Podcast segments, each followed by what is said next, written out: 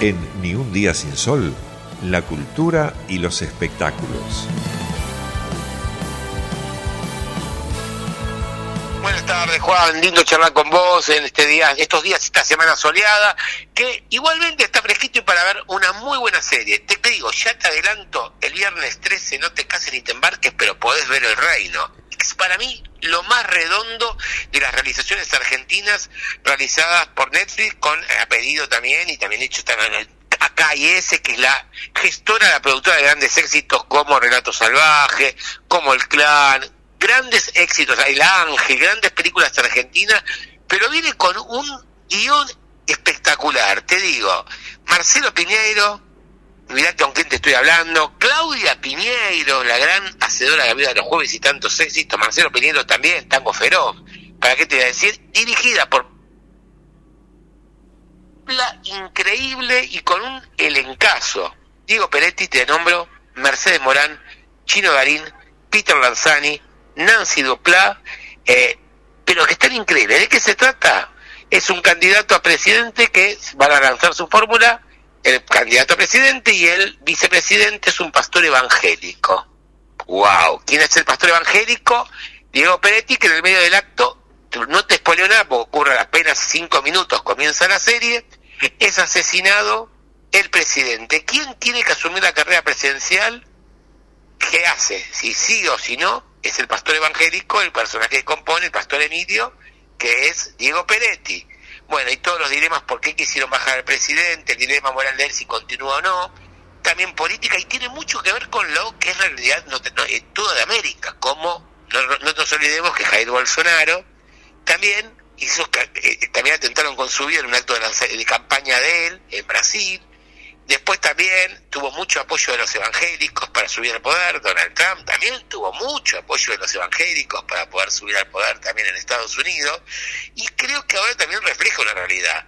Todo el, conservacionismo de los partidos de derecha, el tema de los pañuelos celestes, los que están en contra del aborto, con un discurso contra aborto, contra, contra la homosexualidad, así que va a dar mucho que y está impecable.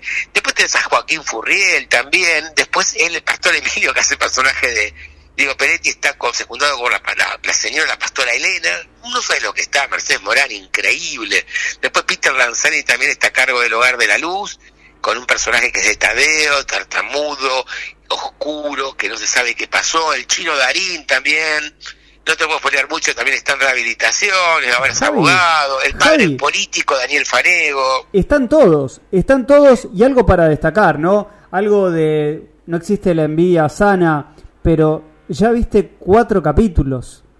Cuatro capítulos, la verdad, y te los comes de una, te dan muchas ganas de seguir mirándolos, pues tiene una realización impecable, para mí lo más logrado, lo más jugado, empieza con un acto de lanzamiento de la fórmula, atravesó la pandemia antes, después de la pandemia, y la siguieron haciendo, para mí no se suspendió, re valioso en el Estadio Arenas, que es increíble cómo está filmada.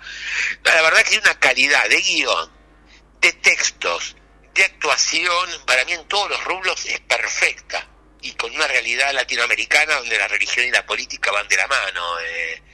La verdad que increíble, Juan. Cuando hablamos de La verdad, lo mejor, lo mejor para mí que hizo Netflix en producciones y en realizaciones argentinas hasta el momento.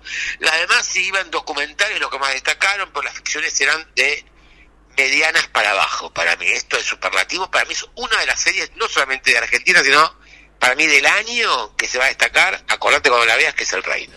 Próximo viernes, cuando hablamos de próximo viernes, el horario alrededor de las 4 de la mañana, ¿no? ¿Sigue siendo más o menos en ese horario? Sí, sí, ese horario más o menos, según donde vos estés, más o menos es que suben los contenidos a, Netflix, así que miralo, hacete un y un clavado que te lo vas a comer de una, los capítulos te los vas a devorar uno tras otro, no podés parar, es adictiva la serie El Reino.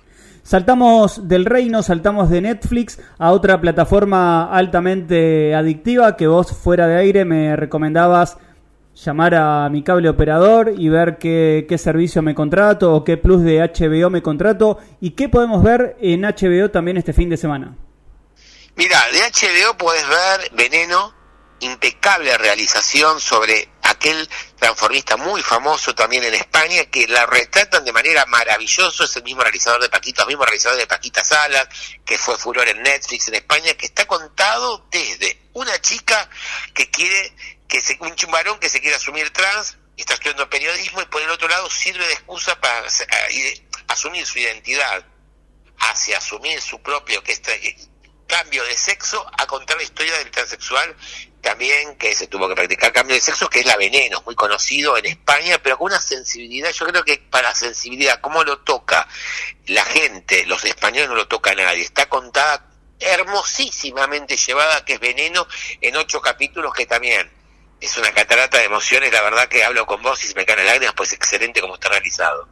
Finalmente, Cinear, otra de las plataformas en donde podemos disfrutar de grandes estrenos, buenas propuestas, series, documentales, algo para ver a partir de hoy? A partir del sí, a partir del jueves tenemos todos tenemos un muerto en el placar, es eh, la realización de Nicolás Teté que hizo Onyx, también hizo eh, la de las estrellas, ¿te acuerdas las, las películas de Muscari? El, el, eh, el, ay, no me acuerdo ahora el nombre, que es bueno, el backstage de las extinguidas también, sobre las vedettes, una vida sin brillos, ahora, ahora me vino a la memoria, y ahora hace una historia que es eh, también medio autobiográfica, auto, medio eh, autopersonal, que es eh, todos tenemos un muerto en el placar o un hijo en el closet. ¡Wow! ¡Qué nombre! Eh, todo lo que tiene que afrontar el hijo pródigo que vuelve a su pueblo de provincia eh, y tiene que afrontar vuelve su sexualidad también que ya se había ido vuelve él su novio se había ido a Europa vuelve a la casa paterna en un pueblo pero bueno la identidad de él nunca fue aceptada en su familia es como la oveja negra descarreada y bueno pues también es la excusa para el reencuentro con sus padres y bueno y aparte de eso hay otra subtrama de relaciones y todo que bueno para poder rehacer su imagen, no su imagen, poder rehacer su identidad y recomponer el vínculo familiar con sus padres y sus hermanos. Está bárbaro.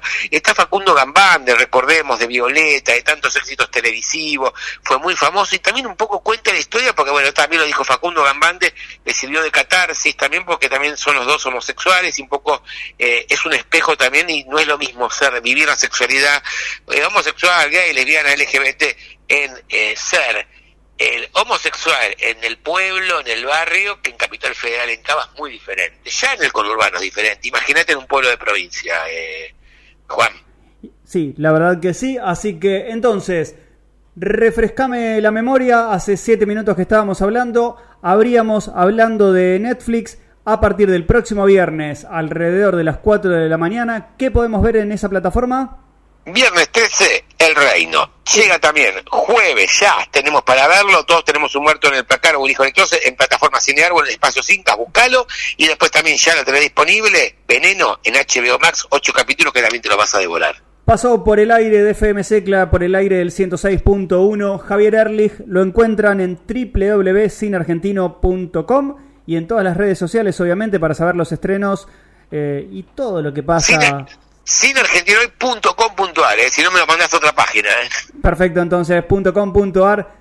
Javi, amigo, un abrazo grande y en breve nos volvemos a encontrar. Chau. Cómo no, siempre lindo charlar con vos, Juan.